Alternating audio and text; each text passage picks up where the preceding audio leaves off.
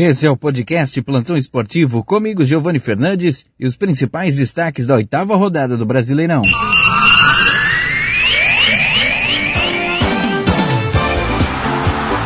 A oitava rodada do Campeonato Brasileiro começou na tarde desta quarta-feira, com Fluminense 1 Atlético Paranaense 4.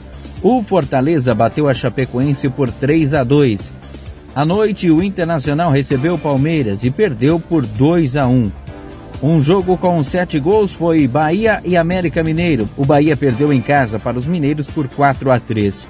O Santos recebeu o esporte na Vila Belmiro num jogo difícil e ficou no 0 a 0. Mesmo placar do majestoso, Corinthians e São Paulo também empataram em 0 a 0.